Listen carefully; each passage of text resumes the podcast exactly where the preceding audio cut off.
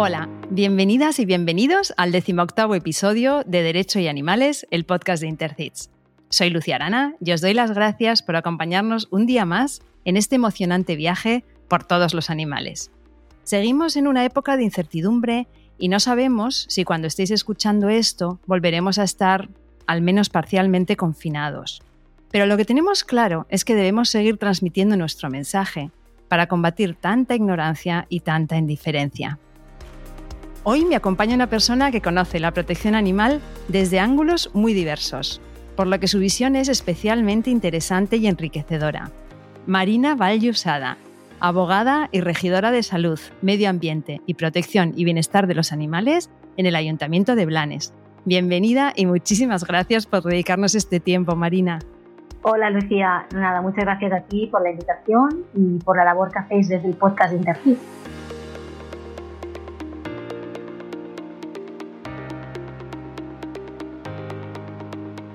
Gracias, Marina. Bueno, nos tuteamos, como hemos dicho antes de empezar, y voy a contar un poquito sobre ti. Eres economista y abogada especializada en derecho animal. Como decíamos, actualmente cumples además la función de regidora en el Ayuntamiento de Blanes, un municipio muy bonito en la Costa Brava, en Girona. Eres portavoz de la Comisión de Protección de los Derechos de los Animales del Colegio de la Abogacía de Girona y presidenta de la asociación Lex Anima, de la que seguro que luego nos puedes contar un poquito más. Eres también miembro experto de Intercits. Además de especialista en derecho animal, eres una experta en gatos que viven en la calle, voluntaria en diferentes protectoras, cofundadora de la asociación Sagatonera Blanes y ha sido también voluntaria en el santuario Gaia. Pondremos, si te parece, los enlaces a estas asociaciones por si alguien luego quiere consultar. Bueno, Marina, lo cierto es que no paras. Yo creo que nos va a quedar un capítulo muy interesante. Entonces, la primera pregunta es, en este 2020 tan raro, es obligada. Cuéntanos cómo estás viviendo la pandemia y, bueno, qué valoración haces de, esta situación. Eh, pues la verdad es que la he ido trabajando mucho, eh, desde casa, obviamente, tanto desde la vertiente de la salud, competencia que también gestiono aquí en el Ayuntamiento de Blanes actualmente, como desde la vertiente de los animales, eh, debido pues, a las consultas ¿no? que muchos abogados especializados en derecho animal hemos ido recibiendo día a día sobre las normas restrictivas de movimiento establecidas durante, sobre todo, la etapa de confinamiento, ¿no? Como pues consultas de puedo sacar al perro sí o no, cuántas veces al día, hasta qué distancia de mi casa, si lo puedo llevar a otro pueblo, pero en especial eh, trabajo lo que comentabas, ¿no? Sobre todo en el tema de colonias de gatos ferares, que muchos alimentadores pues no sabían si podían ir a alimentar a los gatos, si los gatos serían atendidos por otras personas, etc. Por otro lado, también al estar confinada, y eso ya más a nivel personal, pues he podido recuperar rutinas diarias personales, ¿no? Como el yoga y la meditación, olvidadas en los últimos tiempos, la verdad, por la carga laboral. En este mm. sentido estoy pues muy contenta, ¿no? Y sobre como comentabas, ¿no? En la pandemia estrictamente, pues qué decir, pues que aparte de sentir mucho realmente el sufrimiento y las pérdidas de todo ser vivo, y las consecuencias que tanto a nivel económico, social, histórico está ocasionando y ocasionará. Por eso estoy de acuerdo con la teoría de cada vez más científicos que concluyen la estrecha relación existente entre la manera como nos relacionamos, la especie humana, con el resto de especies, junto con también el medio ambiente, ¿no? Al final no se trata solo de la salud de cada ser vivo individual, sino que se trata de una salud comunitaria, una única salud, y como como el término anglosajón comenta, ¿no? O, menciona One Health, ¿no? Creo que debemos cambiar la forma de convivencia entre todos los seres vivos y eso pasa por realizar cambios drásticos con nuestra relación con los animales. No parece que por ahora este mensaje esté calando mucho, Marina, a ver si no sé si con este segundo rebrote va a tener que calar un poco por las malas, ¿no? Ay, esperemos que, que, cale de alguna manera y que la gente, no sé, recapacite. Eh, Marina, me gustaría preguntarte, como siempre os pregunto a todos, y bueno, eres abogada y, decíamos que también tu función política. Entonces me gustaría saber cuándo eras, cuando eras pequeña, qué, vocación tenías y de dónde te viene este, este interés. Pues la verdad es que mm, eh, yo cuando era pequeña eh, siempre estaba más vinculada con el tema financiero, económico, me gustaba mucho la, la economía, de ahí que, que, estudiara económicas, ¿no? Luego un poquito ya más mayor, pues eh, me pasé al derecho, un poquito así, La gente a veces dice, ¿en serio por, por, por aburrimiento estudiaste Derecho? Y digo, pues sí, y de ahí que me licencié en Derecho. Y la verdad es que, bueno, como tú bien has dicho, no paro, soy una persona muy activa y no descarto avanzar en, en otras materias, ¿no? Así que, no sé, a lo mejor en un tiempo sorprendo con otra, con otra cosa. Y si ahora, por ejemplo, tuvieras que elegir de pronto otra profesión en una vida paralela, ¿eh? no te digo ahora más adelante, que seguro que nos sorprendes con algo más, pero una profesión que no tenga nada que ver, ¿qué te gustaría hacer? Pues nada que ver, Lucía. Y aparte parece que estamos así tomando un café entre las dos, aunque esto luego lo escuchará más gente. Pero yo supongo que mi, mi profesión frustrada en esta vida, que no sé si será en otra vida paralela, es la de bailarina. Realmente cuando me di cuenta de lo feliz que me hace bailar, y era demasiado tarde como para dedicarme profesionalmente, ¿no? Pero espero que en otra vida, si existe realmente, me pueda dedicar a ello. Bueno, qué bonita, Marina, pero de clásico o tipo hip hop y cosas así.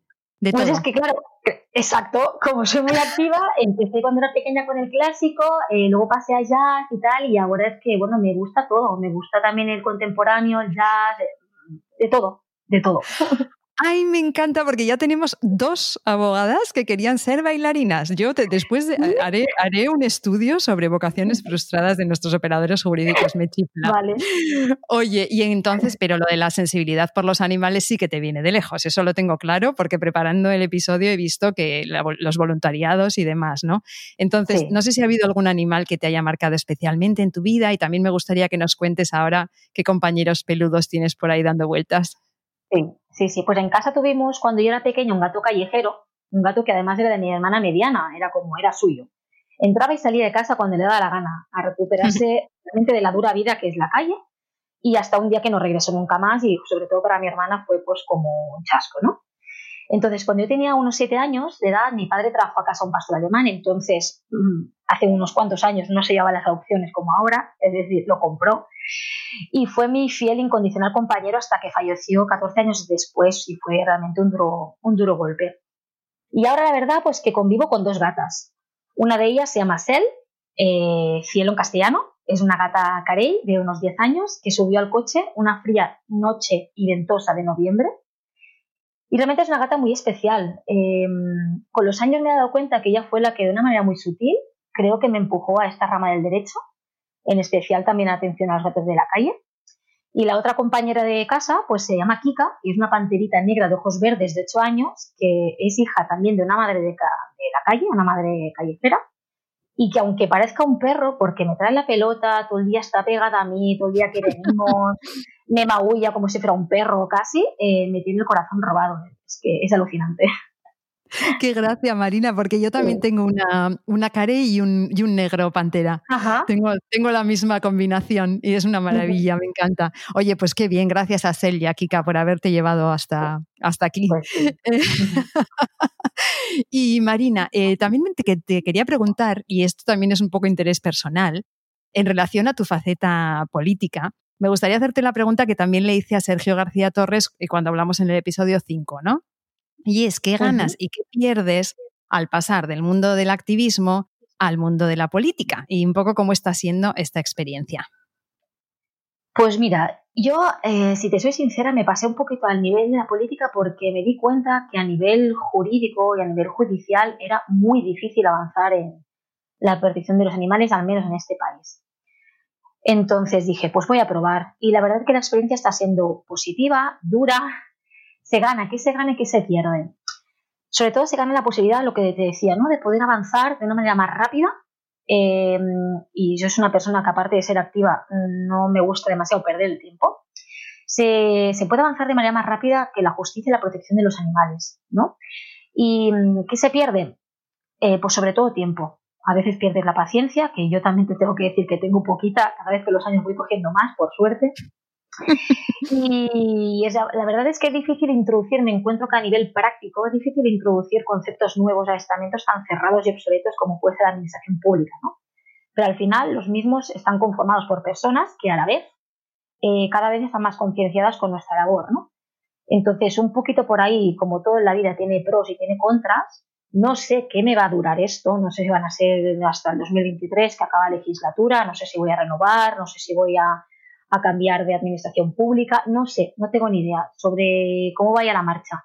pero la verdad es que yo vi de una manera muy clara que mm, el camino en ese sentido por los animales eh, conseguiría más, más éxitos para ellos, mm, dotar de más, de más recursos para ellos y me lancé de cabeza.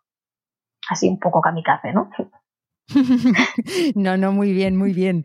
Oye, y un poco en la línea de lo que dices de, buscar, pues, em, conseguir cosas, ¿no? Y hacer cosas por los animales, eres, habíamos dicho al principio también, la presidenta del Ex Anima. Entonces, me gustaría mucho que nos cuentes sobre la asociación, que es bastante joven, y sus objetivos y alguna iniciativa que, pues, que te apetezca compartir con nosotros.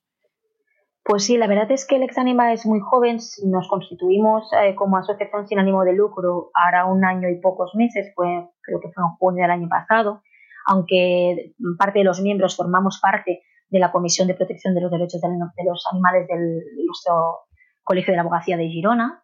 Eh, mm. Y al final pues somos un equipo de profesionales del derecho de la comunicación que de una manera altruista eh, nos juntamos cada X tiempo de forma voluntaria para ah, defender los derechos de los animales de una manera más práctica, porque desde las comisiones eh, no tenemos tanta facilidad, no podemos personarnos en procedimientos, entonces decidimos constituir la asociación.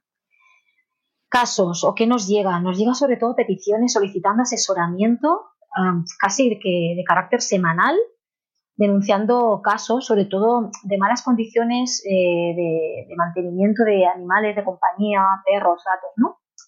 Eh, al final prácticamente nos dedicamos a asesorar y a dar pautas, a dar herramientas a los mismos interesados que nos contactan para que ellos mismos puedan poner en conocimiento de las autoridades competentes, denunciar los casos para que ellas mismas, las autoridades, policía y judicatura, fiscalía, inicien todo el procedimiento. ¿no? Sí que es verdad que cuando se trata de algún caso muy grave o grave, pues nosotros mismos estudiamos la posibilidad de personarnos. Eh, como es el caso de una veterinaria que es aquí de la provincia, que lleva muchos años ejerciendo sin titulación, etcétera, etcétera, pues ahí estamos a ver si eh, encontramos una brecha y podemos personarnos en el caso y cerrar de una vez por todas estas, estas eh, malas praxis, ¿no? Por otro lado, también con el correbous de vidreras, correbous supongo que sabéis lo que es, ¿no? Si quieres explicar un poquito, por si acaso hay oyentes de fuera de también igual de Latinoamérica o así. Exacto, pues los correbos son unos festejos que hay aquí en Cataluña y también en el Estado español que, bueno, al final se simplifican o se podrían resumir en que dejan los bueyes pasar por las calles o en las plazas, los torean teóricamente sin eh, infligirles dolor físico y no hay muerte final del animal. Lo que pasa que estudios científicos, sobre todo veterinarios, demuestran que sí que hay un sufrimiento del animal, no solo físico, sino también psicológico, y, ahí estamos pues nosotros defendiendo también la causa. Entonces, en Vidreras, que es una población de aquí de Girona, es el único municipio de la provincia que aún mantiene este festejo, y ahora hace un año y pocos días, en la fiesta mayor, pues pasó lo que no tenía que haber pasado, que un buey saltó las vallas, se llevó por delante 17 personas, una de ellas de gravedad, que al final consiguió salvar su vida.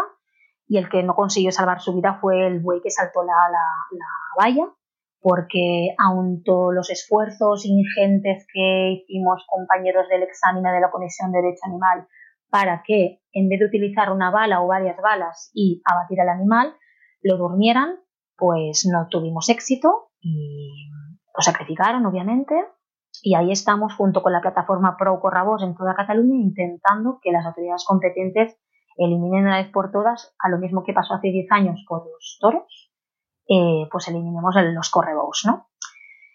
Pues el Exanima también está en estos casos y sobre todo en los últimos meses hemos ayudado a muchas personas y ayuntamientos también a gestionar colonias ferales, porque nos hemos encontrado de todo desde personas que cogen una escopeta con balines les disparan, a otros que los eh, ahorcan, que los ponen veneno, bueno, que el tema de ferales en la provincia de Girona es surrealista. Bueno, yo creo que en todas partes. ¿eh? Lo que pasa que, claro, es, eh, digamos, lo que conoces más de cerca, pero me imagino que otros sitios tampoco se salvan.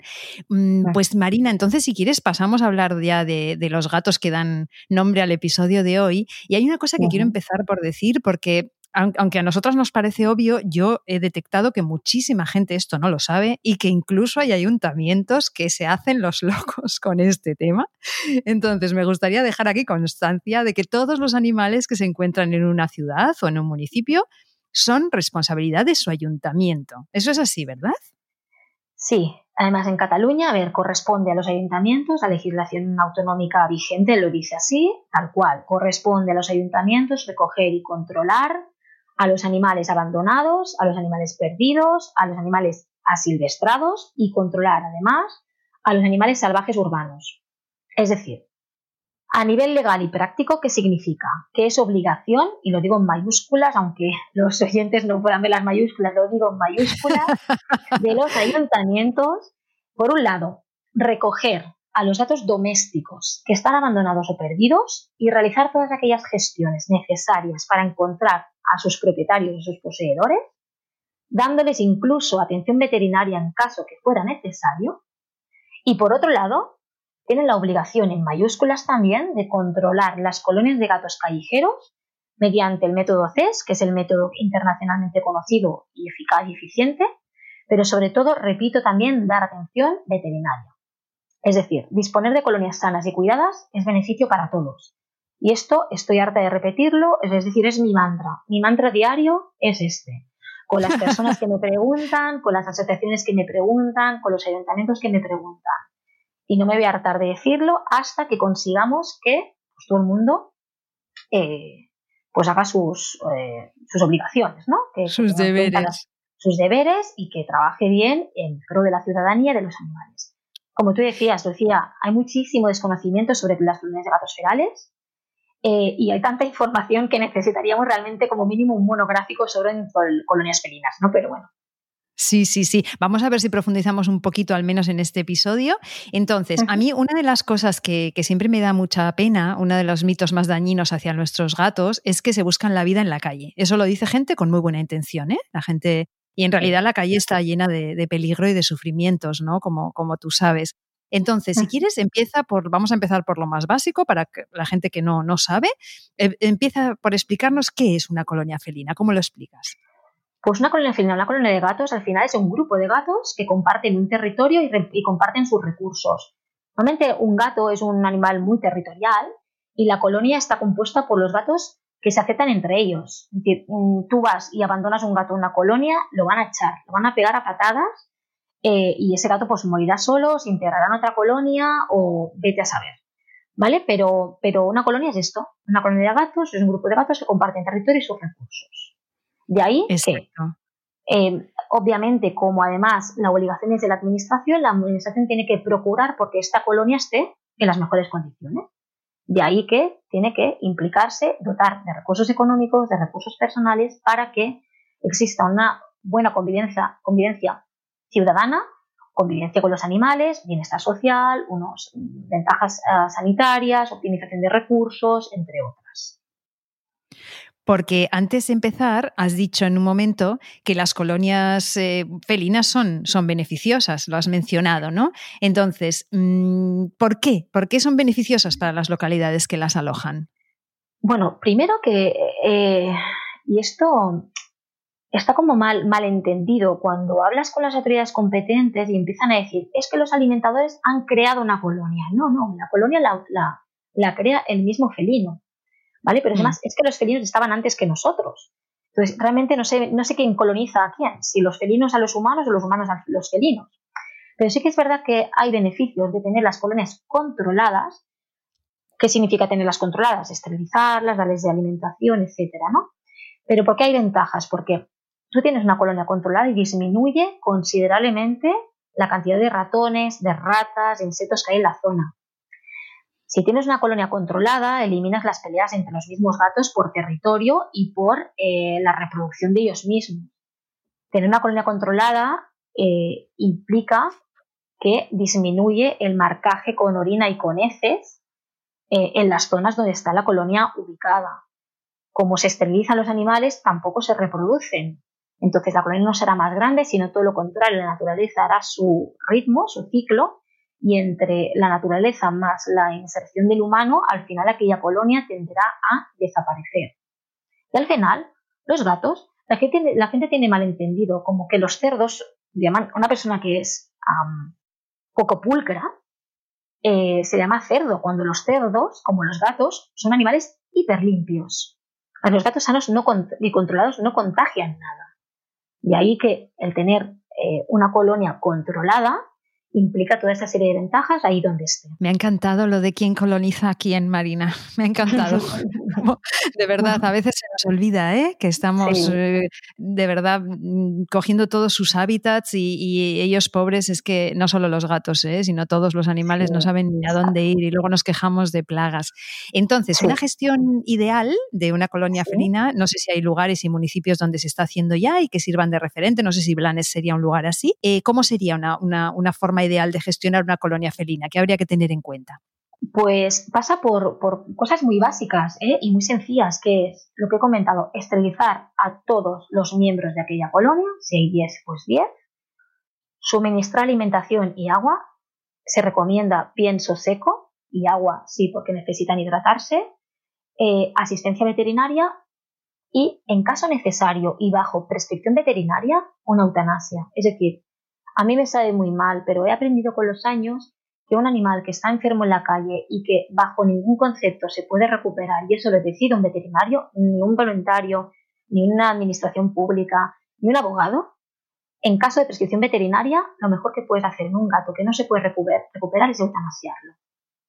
Entonces, estas cosas, esterilización, alimentación, agua, asistencia veterinaria y en caso necesario eutanasia, con esto, y aplicado obviamente, tienes una colonia de la calle de gatos controlada. Em, ejemplos. Blanes es un ejemplo, sí. Blanes llevamos muchos años em, trabajando en ello y ahora se ven los resultados. Es decir, vas por la calle y obviamente hay sitios donde sí que se ve más afluencia de gatitos o hay menos afluencia de gatitos, pero están controlados de manera que hay una, asociación que, que os contaré que se encarga de esto. Pero hay muchísimos municipios que lo están haciendo bien, no solo Blanes, y otros tantos que no hacen nada o hacen cosas muy peores, como es, como, es capturarlos y matarlos, hmm. que en Cataluña está prohibido, pero en el resto de España hay, hay sitios que no. O aún peor, no sé, Lucía, que es capturarlos y encerrarlos en jaula hasta que se mueran o los sacrifiquen o en raras ocasiones los adopten. Es que es muy curioso, pero siempre cuando se refiere a la gente, en general, animales de compañía, o la administración en particular, animales de compañía, solo se acuerdan de los perros. Los gatos son los grandes olvidados. Y la verdad que además, yo te he dicho antes, gatos domésticos o gatos de la calle, nada que ver. Tú un gato doméstico lo dejas en la calle y muere. Un gato de la calle lo metes en una casa, posiblemente muera también. El mismo animal, pero nada que ver uno con el otro son un mundo, ¿verdad? Cada uno de los gatos. Eso es algo que he descubierto yo con los años, que no podemos generalizar nada. Nada. Que cada uno es un individuo y cada uno es un mundo. Entonces, hablabas de, la asociación, supongo que te referías a esa gatonera Blanes, ¿no? Que es la asociación que nos contabas. Entonces, me gustaría mucho que nos hables de ella, porque claro, toda esta gestión de las colonias, entiendo, hemos dicho que lo tiene que hacer el ayuntamiento, pero lo están, en muchas ocasiones lo están haciendo voluntarios y voluntarias, a veces con ayuda pública y a veces sin ayuda pública. Entonces, bueno, cuéntanos un poco cómo hacéis en Sagatonera y, y, cómo, y también me gustaría que pongamos el, foco en la importancia de las protectoras, en, todo. Sí, es, es, muy, es muy importante. Las protectoras, es decir, tú decías ahora mismo, ¿no?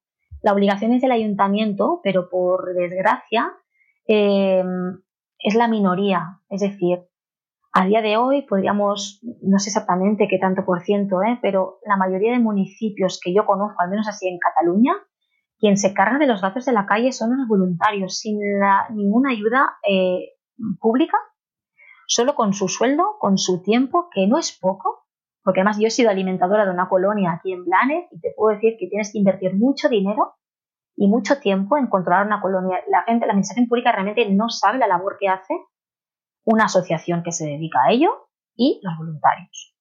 Dicho esto, hablemos de esa gatonera Blanes, que es que me hace mucha ilusión porque para mí es uno de los proyectos personales al que le tengo más estima. Y por un conflicto de intereses actualmente yo dejé la presidencia y cualquier cargo en la junta directiva justo cuando asumí la responsabilidad política, porque al final, pues, eh, pues por conflicto de intereses, no puedo estar de concejal en, en una área y presidenta de una asociación en el otro, ¿no? Entonces lo arranqué junto con Dani y Liora, que eran mis socios de entonces, todos con experiencia previa en gestión de colonias y gatos domésticos también. Ahora hace aproximadamente unos cuatro años. Es una asociación sin ánimo de lucro, como la mayoría, que se dedica a ello, formada en este caso por unos 30 socios y voluntarios también, que gestiona alrededor de unas 50 colonias. Y aquí voy a añadir, en el pueblo más bonito de la Costa Brava, claro que te voy a decir yo, ¿no? claro que sí. Porque claro, yo nací aquí, vivo aquí y, encima ahora estoy aquí representando, ¿no? Entonces, la verdad es que estamos muy contentos porque después de años de ignorancia por parte de la Administración, pues conseguimos firmar convenio con el Ayuntamiento en junio del año pasado. Por parte del convenio, pues nada, tú ya sabes, obligaciones por parte de la Administración, obligaciones por parte de la asociación, pero aquí sí que hay una compensación económica que permite eh, aplicar, pues, el método CES, atención veterinaria de los datos de colonia, etcétera, ¿no? Entonces, em, aunque esa gatonera no se dedica a recoger gatos domésticos, porque esta eh, responsabilidad el consistorio la derivó a otro ente supramunicipal, ellos se involucran tanto que también con su esfuerzo, tiempo y dinero, como comentaba, dan solución a la problemática existente. ¿no? A la vista está que realizando adopciones responsables, y aquí es, no sé si lo habéis hablado en alguno de los capítulos, una adopción responsable es una adopción con un contrato de adopción, con una serie de obligaciones por parte de, las dos personas que firman el contrato, eh, con chip, esterilización si no es el momento a ser futura. Es decir, un contrato de manera que se puede llevar a tribunales en caso que alguna de las dos partes incumpla eh, aquel, acuerdo. ¿no? Eh, pues en estos cuatro años creo que han dado una adopción alrededor de 350 gatos. 350 gatos con su chip, esterilizados, aparte con entrevistas previas. No se le da a un gato eh, en adopción a cualquier persona en el buen sentido de la palabra, ¿eh? es decir, se hace un test, una entrevista previa para ver si aquella persona va a eh, responsabilizarse, nunca mejor dicho, de aquel animal de por vida. Y esto pues necesita un tiempo. Y también Sagatonera pues, realiza charlas de concienciación en las escuelas, institutos, asociaciones de vecinos. Es un, vamos, es, es, una bomba, es una bomba, pero esto no solo lo hace Sagatonera, que lo sé yo ciertamente porque lo he vivido, sino lo hacen centenares de asociaciones en todo el país, en todo el país. Y esto la administración pública lo tiene que saber y darle el valor que le toca. Eso es importante. Sí, y las personas también, la sociedad también. Desde aquí, un abrazo a, a Sagatonera y a todas las demás protectoras que yo también sé que se dejan la piel. Madre mía, 350 gatos adoptados felizmente y 50 colonias gestionadas. Mm, está muy bien, menudos números, Marina. Qué gozada.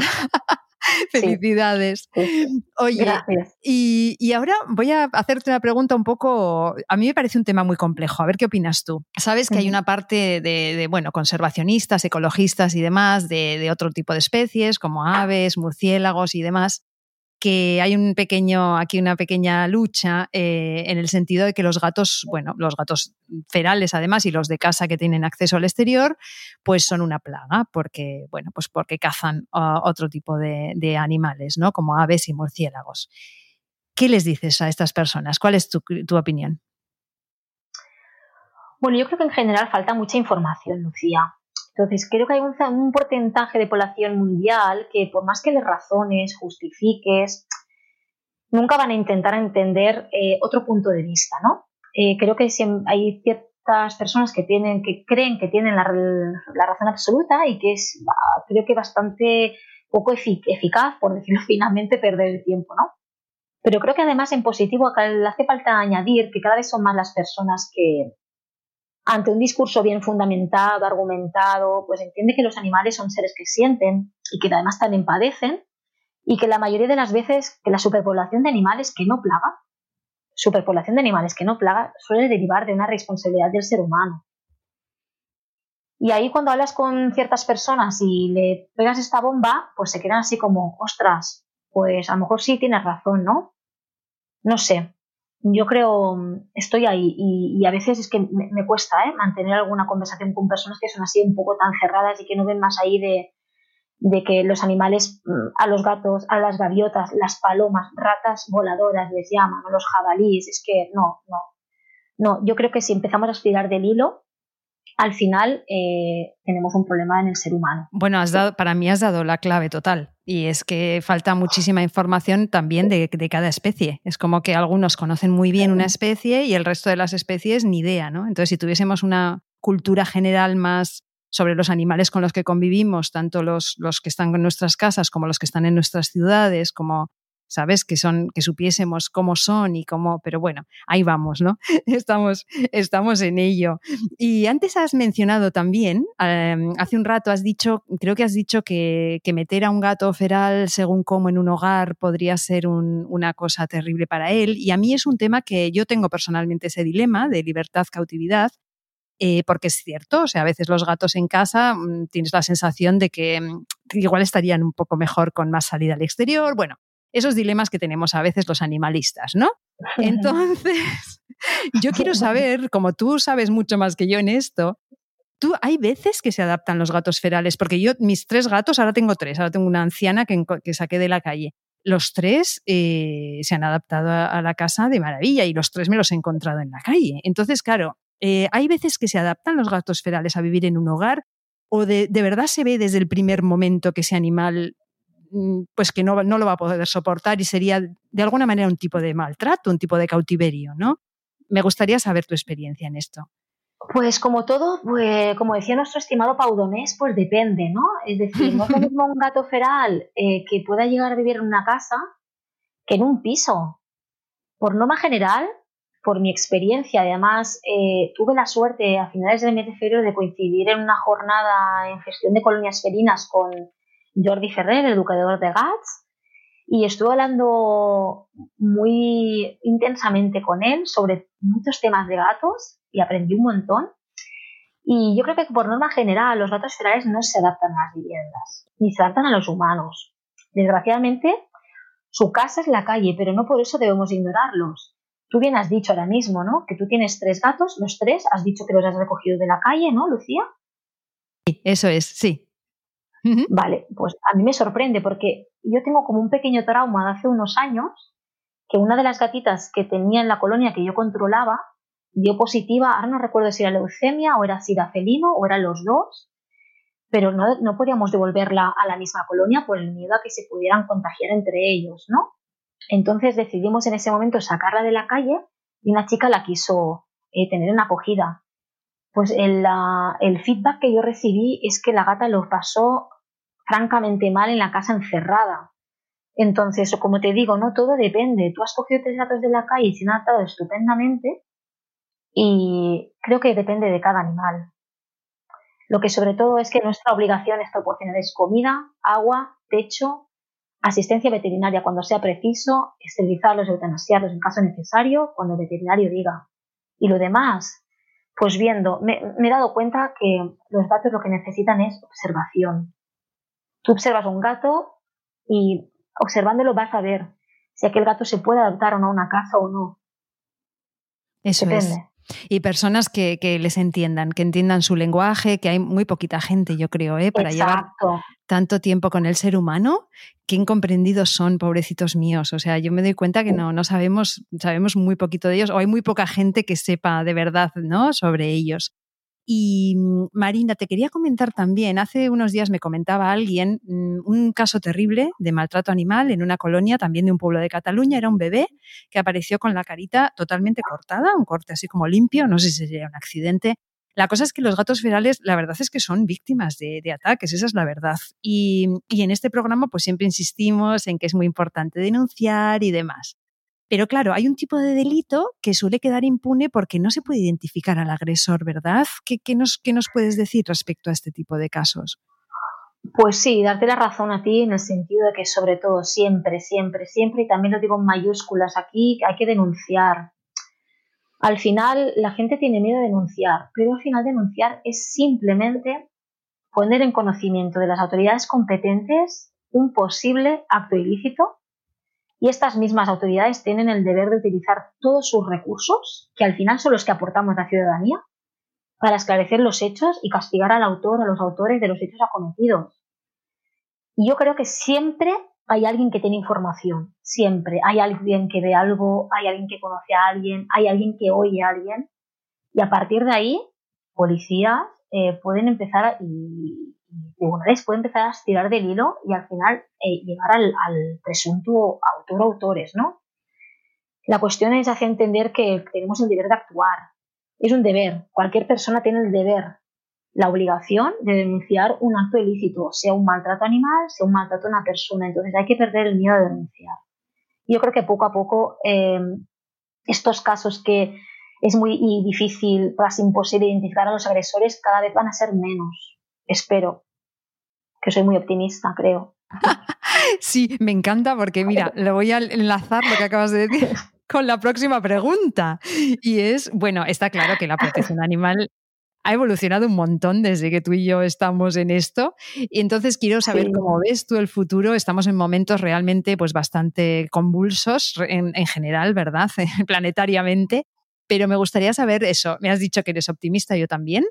Y quiero saber cómo ves el futuro y luego te quiero hacer una pregunta que yo sé que es difícil, Marina. Y es que si solo pudieras tomar una medida, una, pero que se aplicaría de inmediato, a nivel local, a nivel estatal, la que, te, la que tú quieras, ¿cuál sería? ¿Qué consideras que es lo más urgente? ¿Por dónde empezarías, Marina? Qué fácil la pregunta, ¿eh? ¿Verdad? Ay, madre, en fin, yo en cuanto a la evolución, sí, la verdad es que, wow, miro hacia atrás, y yo tampoco hace tantos años que me dedico, ¿eh? hace pues alrededor de unos seis años. Eh, tengo pues unos cuantos más, pero pues si has hecho cosas en seis años. Sí, muchísimo. Es verdad, el otro día hablaba con un amigo y me decía, ¿solo seis años? Digo, sí. Alucinante, te ha, cundido un montón, Marina, porque yo preparando el programa me parecía que eran más. Que va, que va, que va, que va. Yo me especialicé en 2014, 2014-2015, así que cuenta 2020, pues mira, cinco o seis años. Felicidades. Pues la verdad es que, gracias. Miro hacia atrás y veo la, la evolución del derecho animal en nuestro país y creo que, que, muchos de mis compañeros, tú incluida, estaréis de acuerdo conmigo que se afirmó que, no hubiéramos imaginado un avance tan rápido. Hmm. Ahora bien, aún nos queda mucho y mucho camino y arduo, arduo camino por recorrer. Y en cuanto a tu super pregunta, ¿qué decirte? es que si me lo pones difícil, ¿eh? Pero yo creo que, que, además, como no me gusta demasiado perder el tiempo y soy muy activa, creo que sería muy necesario y a ver, espero que, el director general de los derechos de los, animales aquí en España, Sergio, que me esté escuchando, me escuche, que, que preste atención aquí porque yo creo que sería importante eh, dotar de cursos obligatorios de especialización en derecho animal a las autoridades competentes. Me refiero a jueces, fiscalía, policías, obligatorios. Yo sé que hay muchos de ellos que los conozco personalmente, son sensibles con la causa y ellos ya son autodidactas o se apuntan a cursos que hacen pues compañeros míos, etcétera, ¿no? Y también es verdad que cada vez hay más sensibilidad en el ámbito judicial, pero creo que es inconcebible que un caso no prospere o se archive, y hablo con conocimiento de causa antes de un veredicto, porque no puede ser que uno de los pasos intermedios desconozca la legislación vigente o bien sea insensible con la causa, ¿no? En demasiadas ocasiones el principio de objetividad es ausente y esto como sociedad no deberíamos poderlo permitir. Me he quedado pensando lo que decías de la, de la subjetividad y de la objetividad, me parece, bueno, mm, también clave, pero sobre todo me he quedado pensando en el tema de la formación de las personas que están en contacto directo con estas situaciones, tanto operadores jurídicos como quizá pues eso, personal veterinario, ¿verdad? O sea, toda la gente que está en contacto con estas situaciones o sea, empezarías realmente por las raíces, ¿no? Que es la, que es la formación de las personas. Pues sí, me, gusta mucho. y también eh, en esta, también un poco en esta línea, me gustaría saber si tú tienes algún consejo desde tu punto de vista. Es que tú tienes una, una, visión muy, muy global, me encanta, porque abogada y regidora y luego activista, voluntaria. Y bueno, pues para todos aquellos que quieran ayudar a defender más y mejor a los animales, quizá desde su ámbito, pero ¿qué consejos les darías tú? Bueno, la verdad es que no me gusta dar muchos consejos, no sé dar consejos, ¿eh? pero sí puedo dar mi experiencia y como bien comentabas ahora mismo, ¿no? Es decir, desde el origen al amor hacia los animales como activista, a la especialización como abogada y hasta la profesionalización ahora como concejal en el ayuntamiento, en la concejalía específica en bienestar y protección de los animales, eh, yo creo que, la gente mm, tiene que actuar, tiene que actuar. La primera actuación la puede hacer cualquiera. Y si una persona, si ve un animal en la calle, le puede dar una asistencia, puede llevar a un veterinario, ¿no? La primera actuación, yo siempre en el departamento les digo, eh, para mí una urgencia es que corre peligro la vida de una persona o de un animal. Lo demás no es urgente. Es prioritario, es previsible, pero no es urgente. ¿Vale? Entonces, la primera actuación de la vida de un animal o de una persona la puede realizar cualquiera. A partir de ahí, cómo actuar después de esta primera actuación en beneficio de los animales, la gente tiene que pedir ayuda. A la policía, a jueces, a fiscales, a abogados, porque así al final eh, todos saldremos beneficiados que pierdan el miedo, ¿verdad? Antes lo has dicho muy bien, también me ha gustado algo que has dicho, como que la gente tiene miedo a denunciar, tiene un poco de miedo a todo ese estamento de un poco pues de, meterse en el mundo este judicial, porque realmente da un poco, cuando estás fuera y no, y no lo conoces, sí que da un poquito de impresión, ¿no? O de, o de respeto. Mm. Entonces, bueno, que la gente se anime, que actúe también me gusta mucho como, como, mensaje. Y luego os hago una pregunta siempre, siempre es la misma, a todas las personas invitadas. Ya vamos cerrando, Marina. Y es una pregunta muy general. Eh, es por qué, según la abogada Marina Valyusada, a ver si lo he dicho bien el apellido.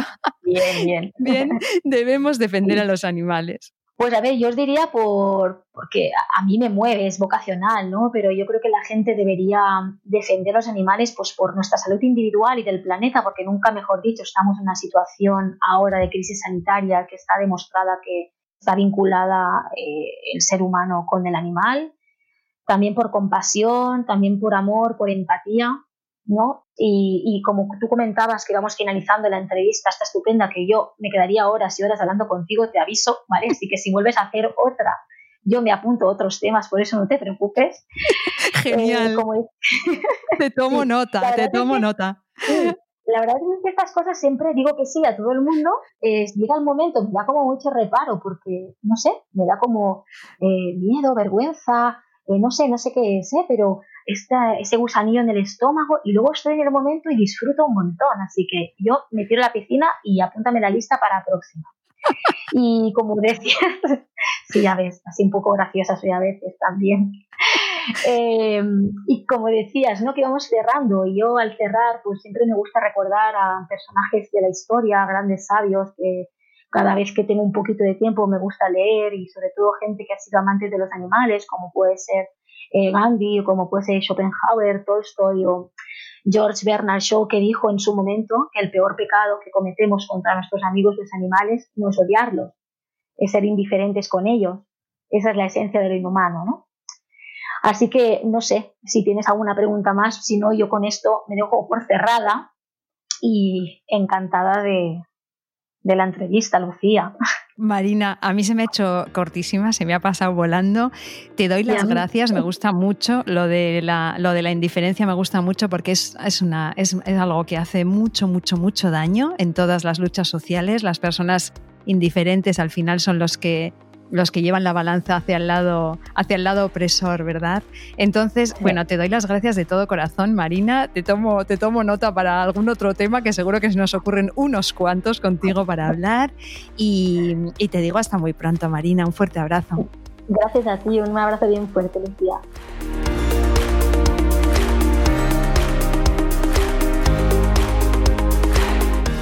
Pues hasta aquí un nuevo episodio de Derecho y Animales que hemos dedicado a los fascinantes y tan incomprendidos gatos.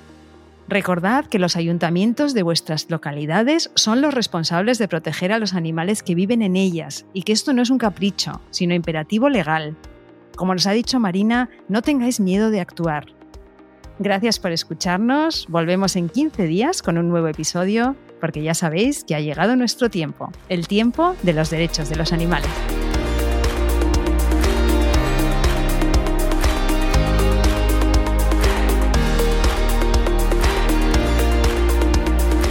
Nación Podcast te agradece haber elegido este podcast.